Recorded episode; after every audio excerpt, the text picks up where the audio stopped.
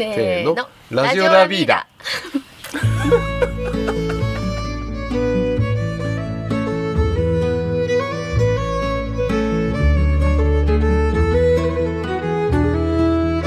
始まりました。ラジオラビーダ19回目となる今回は前回に引き続きラビーダと愉快な仲間たち吉田建設の吉田社長にお話を伺いましたラビーダスタッフの私菊池由紀が番組をナビゲートします。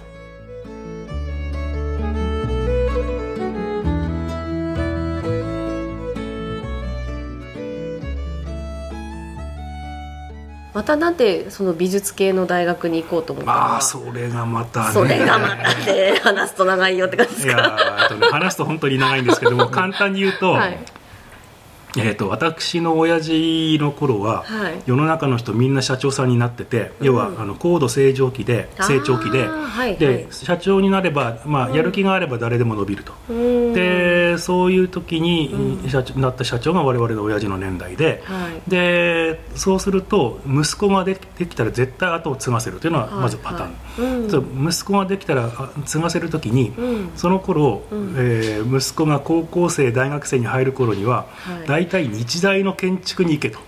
ああなるほど。日大の建築に行って、はい。日大の建築に行って、まあ、できれば一旦あの中央で勤めて帰ってきて、そうして、えー箔付けで帰ってこいというのがパターンなんですよ、はい。私それだけははい。どうしても嫌で、はいはい。どうしても嫌でっていうのは私あの小学校の、え1年生の時から、うん。テストを一番誰よりも早く終わして、はい。で裏に、えーガメラとかゴジラとか仮面ライダーっていうのが 絵描いてたんですか、うんまあ、テストは多分5分で終わって残りの30分はずっと絵を描いてるという、ああ絵好きだったんですね、うんでそれがそれがはい。講じてまあなんとなく美大になったらいけるかもしれないなという要は逃げですね。社長さっき逃げませんって言ったんですけど私その時高校生家 の後をですねまっすぐ継ぐのが嫌で。であの、まあ、当時まあ得意だったというかね、はいはい。まあ、で美大に行こうと思って。で親父を説得させるにははいなんと日本の美術大学っていうか美術大学建築科があるんですよ。でむさびとたまびと,、はい。と造形と芸大があって、はい。全部いずれも建築科があって、まあ、造形はちょっと違ったんですけども、でその建築家に行くということで、うにょうにょ大学の建築家に。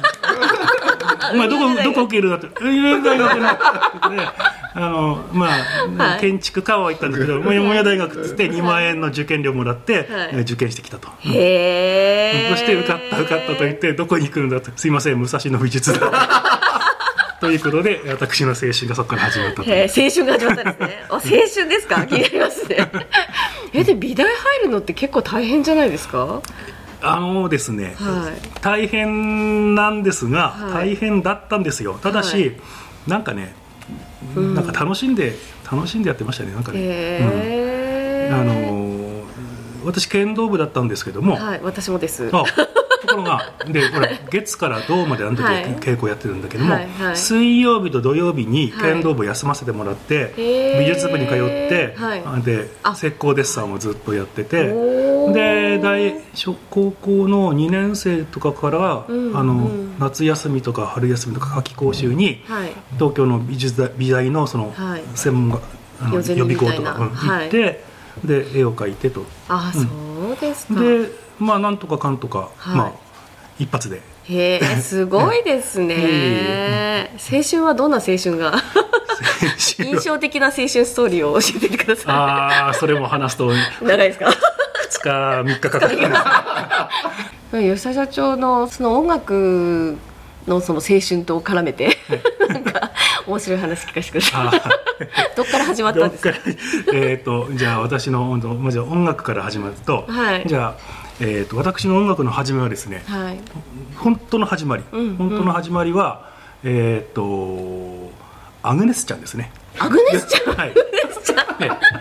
アグネスちゃんから、ねえー、とアグネスちゃんから始まったんですよ、はいはい。でアグネスちゃんから始まって、はい。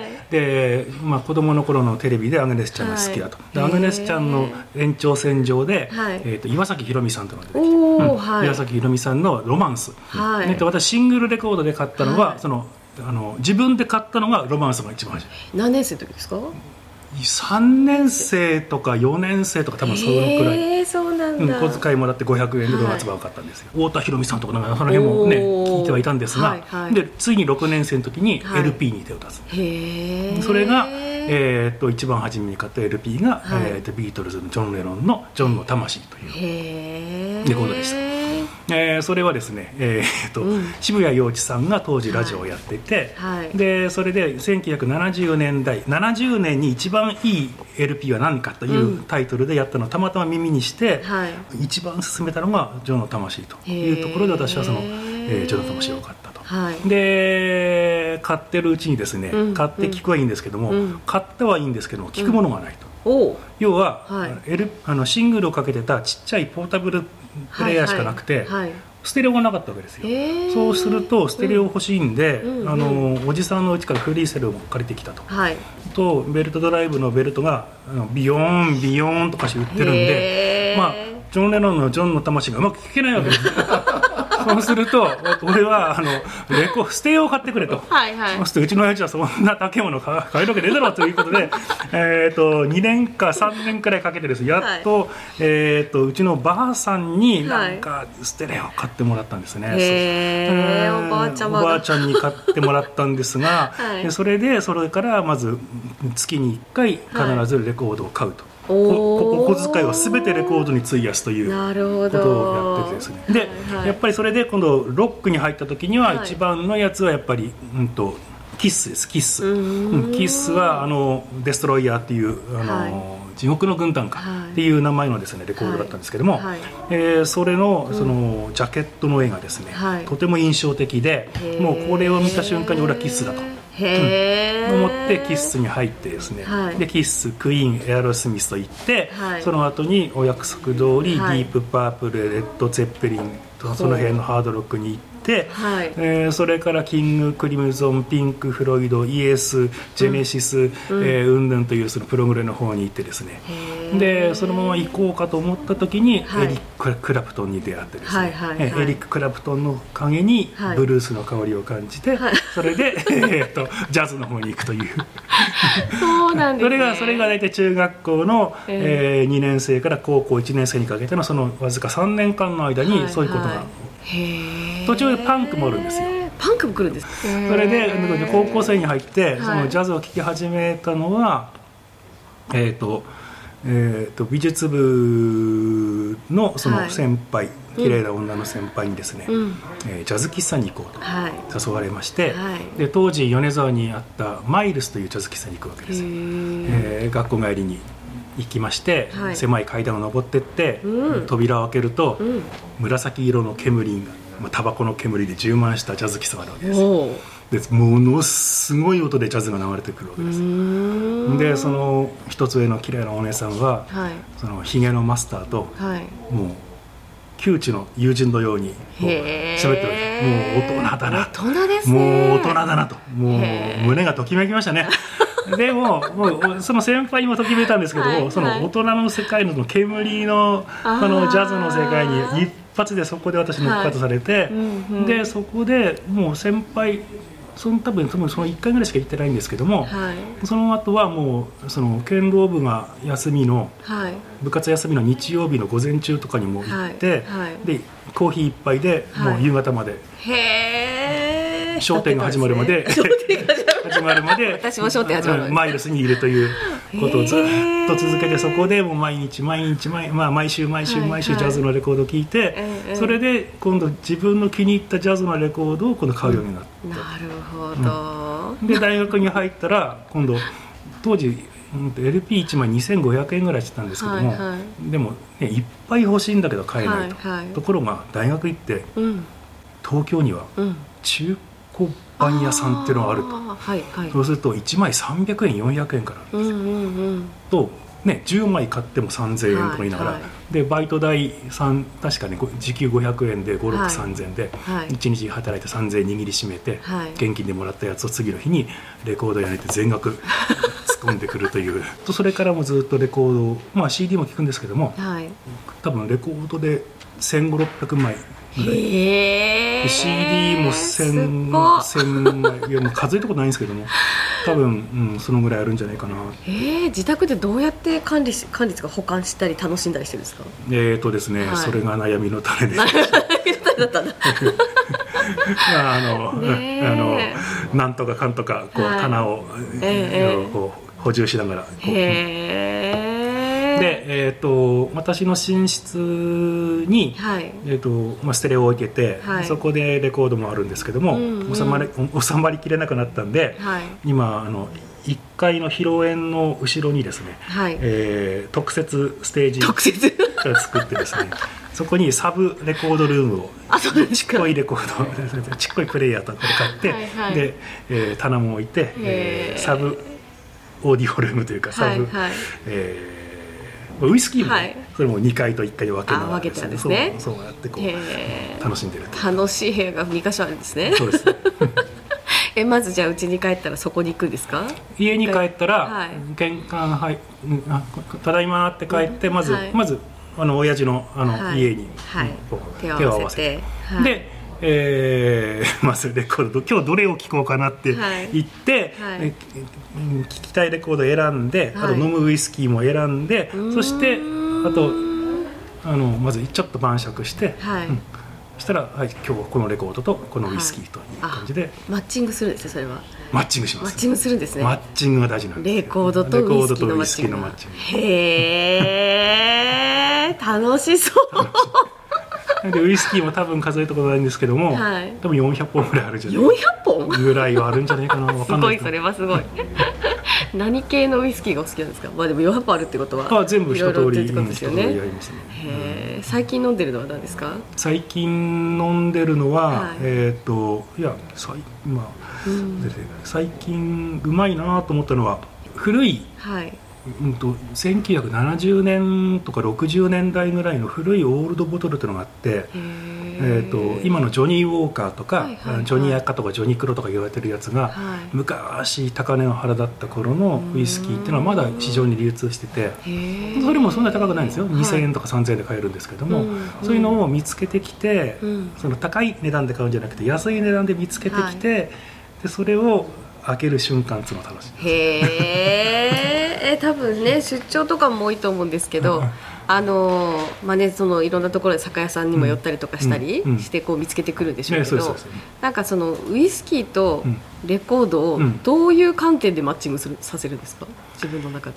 うんとえー、っとですね、はい簡単に言うと、うん、私さっき見てジャズもロックも聴くんで、はいはい、ブルース系の黒人音楽系のその、はい、ものすごいリズミカルなブルースフィーリングっていう感じだと、はい、バーボンを選ぶ場合が多いですね。バー。ボンウイスキーを選んで、はい、でバーボンウイスキーもそのロッククにで飲むのがいいかストレートで飲むのがいいかっていうのはそのその音の粘っこさで 変えていくとへえ音の粘っこさとこう食口の中の食感とがこうリンクするってことですか？そうそれが楽しい。そうなんだ、うん、でスコッチウイスキーもそのものすごくあの煙たい PT っていうやつから、その、まあ、スペイサイドっていう地方のその爽やかなものまでいろいろあるんですけども、やっぱりこのジャズでもギタリストのとても爽やかな音を聞くときにはスペイサイドのその甘くて花の花の蜜を集めたようなウスキーあるんですけどもそういうのも聞いたり例えば多分皆さん知ってらっしゃるあのキース・ジャレットとかっていうピアニストね、美しいピアノ。ああいう人にやっぱり美しいウイスキーが合うし、ちょっとトゲのあるその歌物でも、はい、そのビリー・ホリデーみたいなちょっと影のあるものだと、はい、ちょっと影のあるウイスキーとか。へえんか違う仕事もできそうですね 今多分聞いていただいてる中にもねウイスキー始めたとか逆にあの音楽の方が好きだっていう方がいたらそのマッチングをこうなんか アドバイスできそうです。お便りください、はい、社長に確認をしてみたい、はい、家に来てください。あの家に。ね行きたいなるほどなるほど。いいですね。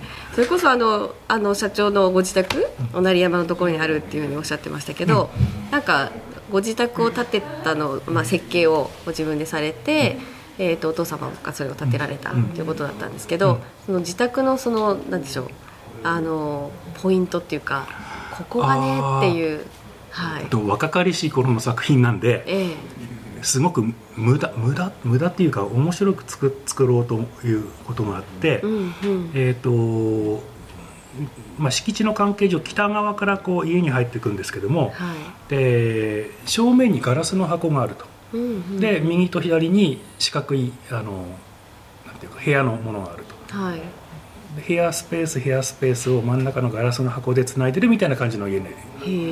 まあでもそれもそんなに無機的なやつじゃなくて、はい、三角屋根の、まあ可愛らしいやつで、うんうん、で真ん中のその箱のガラスの箱っていうかそういう箱状のものだけで多分20畳分ぐらいあるのかな。無駄なスペースなんですけれども、はいはい、そこにあるのは玄関と吹き抜けと階段しかないと、はい、でそこの両脇にこう部屋の部屋のスペースの位置してるんですね、うん、でだから一番好きなとこどこですかといえば玄関が好きですね。玄関からその抜けて。で裏のその山の方にその玄関から入って南側が山なんで、はい、その玄関から全部山が見える、あ玄関から見える見える。玄関入って玄関を通り抜けて、裏口裏口っていうかまあそこを通り抜けると、うん、また向こうの庭に行けて、うん、そこでまあ山を見ながら、また酒を飲むという。いや最高ですね。まあね、もうでもその思うように山を見ながら暮らしてまあ今までいらっしゃってるんですけど、ね。はいやっぱり山見ながらの暮らしはいいですか？あのうんあの、はい、冬はものすごいんですよ、もう雪がさっき言ったようにもうまだ2メートルありますし、はい、でもそのうちのおふくろはもう86になるんですけども、はい、でおふくろは、えー、もう2階の部屋を諦めて今リビングにベッドを置いて、まあその食事もするとこも寝るとこも一緒だよみたいな感じで、まあ、いるんですけども、そこからその山が見えるわけですよ、はいはい、うちのおふくろはもう本当にその山を見ながら、毎日山を見て暮らすのが幸せだと。ああよかったで、ね、毎日言ってるんで、はい、毎日言ってるってことはまあ、うん、うん、おふくろ幸せだからいいなと思って俺も幸せだなっていうふうな感じ。うん、うん、いやいいですね。母の幸せがこの幸せ。最高じゃないですかねですよね。あの社長の母もここであのお店から見えるあだたらが大好きで、うん、もうここから動かないって。うん、やっぱり、うん、そうですね。やっぱりね、うん、その気持ちはわかりますね。そうなんですね、奥様とはどういう出会いだったんですか？そうですか？急に急に。いや女房ですか。はい、そんな社長さん聞いてないと大丈夫だと思うんですけど。女房です。いや女房は、あの、簡単に言うとむさびの、えっ、と後輩です。あ、そうなんですね。私が4年生の時に、えっ、と当時まだむさびに短大があって、その短大のグラフィックの方に、え入ってきて、でまあ、うん、まあ、そこで知り合ったっていうわけじゃないんですけども、そこではまあ知ってたの。はいはい。で、えーと、大学卒業して、うん、私の友人と、はい、あさっきの S 字の。はいはい S 字の友人 S 字の友人。S 字の友人が、はい、私の女房の友達と結婚したんですよ。ええー、そうなんですか、うん、でそれで、はい、だから友達の友達みたいな感じだったんですけど、はい、いつの間にか結婚して。不思議なご縁ですね。不思議なご縁。ですね、はい、奥さんはどこ出身でいらっしゃったんですか？静岡県は、えーと、沼津というところ。だいぶ暖かいところからだいぶ北へ。そうです。へえ、うん、結構ショックだったじゃないですか？寒くて。えー、っとですね、はい、えー、まず長靴というものを履いたことがないという。長靴を履いたことがなかった、まあ、あんまその雪の日に長靴を履いて外に出るっていうことは当然なかったんですよね、はい、であの静岡なまりっていうか東京の言葉でね、はいはい、むさびですからね、はいはい、あの標準語で標準語で東京の言葉で喋ってる人だったんですけども、はい、今はすごいですよ米沢弁マイスターみたいになっちゃう。本当ですか？私と一緒ですね、電話電話して、はいはい、はいはいだんだんだんだんだん かわいい。んだごでっしゃーって。誰と喋ってるのかな？うちの女房が、えーと、んだごでっしゃとか言ってますんで。えー、えうんだごでっしゃってどういうことなんですか？んだごでっしゃっていうのはあのそうなのねみたいな？んだごでっしゃは、はい、うんと、マストビーそうですね。マストビーそう、うん それに違いない。んだごんだごでが、うん、んだがイエスですね、はい、ごでが英語が出てきた。ごではほらあのあの、はい、強調のはいはいはい。まあ動詞助動詞なんですよ、はいはい はい、んだごでとはイエスマストビーでしょ。列車がですイズンとイットのイズもありますんでんだご列車はマストビーそうっていう。なるほど面白いな標準語にするよりも英語で説明した方が米沢弁の分かりそうなんだ。米沢弁ってそういう言語だったんだ。面白い面面白すぎる。今ちょっとねあのお店でやってたのでお客様がいらしてあの社長一旦あの席外したんですけど奥様との馴れ初めとかを。あと でラジオ聞いてください。こんなことまでこんなことまで話す。ぐらいに分けないと盛りだくさんなんだあ面白い。やっぱり正解だったな。やっぱり吉田社長はあのこのキャラを 世の中の人に知っていただくと。今晩また笑いそう思い出して、いやいやもったいないよね。こういうキャラがこう、ね、いやいや人のこと言えないですけどね。いや俺は吉田さんほど俺は俺もなんだけどね。いやちょっと社長と社長を囲んだ会やったら面白そうですね、うん、本当ね。いややりましょうね。やりましょうね。やりましょうね。えっ、ー、と今後、まあ、そんな楽しい吉田社長と、はい、ちょっと変人なうちの社長とタイアップしてなんかあのますます面白くなっていきそうな予感がするんですが、えーと、今後なんか今考えてる取り組みって何かあるんですか？いや特別なことはない。今まで通り、はい、今まで通り ただあの、はい、何が違うかっていうとこの話ですよ、建てる前。だからお客さんがこれからリノベーションするあの住まいをどうしたいか、ね。まあ、そのそもそもの話の前に、今やっぱり吉田さんの話を聞いたら、私が変わったように、お客さん変わると思うんですよ。いやいやなぜかって安心じゃないですか。はいはい。ね要するにコストもそうだし経験もそうだし、あと何といっても人柄が面白いわけじゃないですか。まあ誠実さが伝わったりするわけじゃないですか。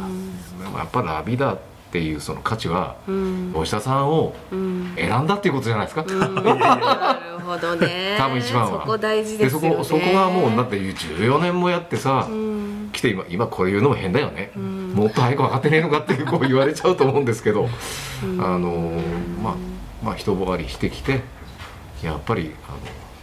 まあ、お客様が本当心身ともに健康なる住まいを作るっていうのはどういうことなのかっていうことをお客様にもう一度自問自答していただいて、ね、でその話をゆっくりあのじっくりあの私は、あの横につきますんで、吉田社長の話をあの住まいづくりに関しても一緒にぜひカウンセリングさせていただくということが、いいかなと。思ってます。はい。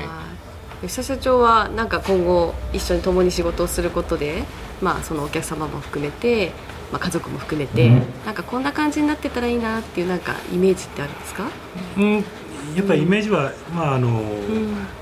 そのお客さんが本当は何が求めてるのかなっていうことを、あの明らかにこうできるような仕組みが多分一番こう楽しいんじゃないかなと思います。要は前々から先ほど言いましたけど、何畳間が欲しいんじゃなくて、はい、うん、何何畳間とか何坪とか何 LDK が欲しいんじゃなくて、何をしたいんだっていうことを、そのラビーダさんはその住まいのその快適さっていうところから見ますけども、はい、まだもっとほらさっき言ったようにこう玄関の入り方とか、はい、窓から見える景色とか、あとなんかその寝て起きて台所に行く時の水の飲み方とかなんか細かいところでもいいんですけどそういうなんかそういうことで、そのなんかそのあここで住んでよかったなっていうことを見つけられるような、その設計の提案とか、それからっていうのができるようになりたいなと思うし、そういうことをそのがその、うんとボリュームとか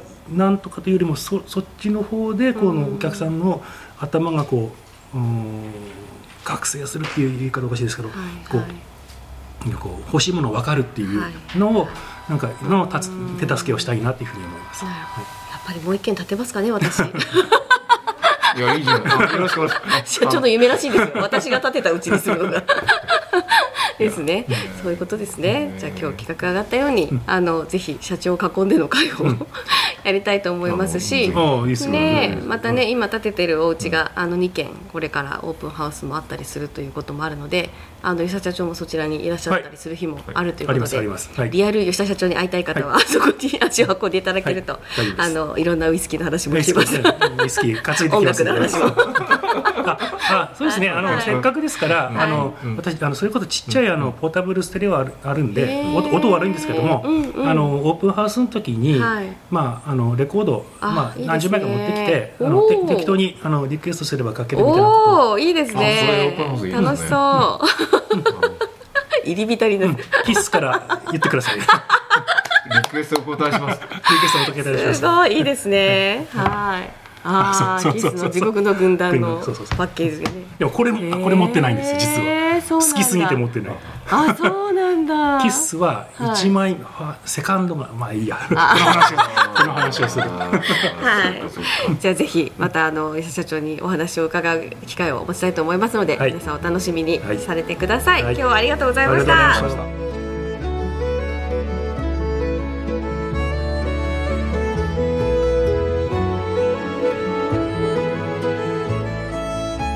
音楽とレコードお酒そして建築について盛りだくさんの内容でしたね。時間の関係で番組では紹介しきれなかったお話もたくさんあるので興味のある方はオープンハウスのイベントなどでリアル吉田社長からより深い話を聞いてみてください。実は私もこれまで吉田社長とじっくりお話しさせていただいたことがなかったのですが面白い方ですね。音楽の話を本当に楽しそうにお話しされていて聞いていて今回のゲストはミュージシャンの方だったかなと思ってしまうほどでした。ラジオラビーダでは家具や住まいについてこんなことを知りたい。こんなテーマを取り上げてほしい。こんなゲストに話を聞きたい。などなど番組へのお便りもお待ちしております。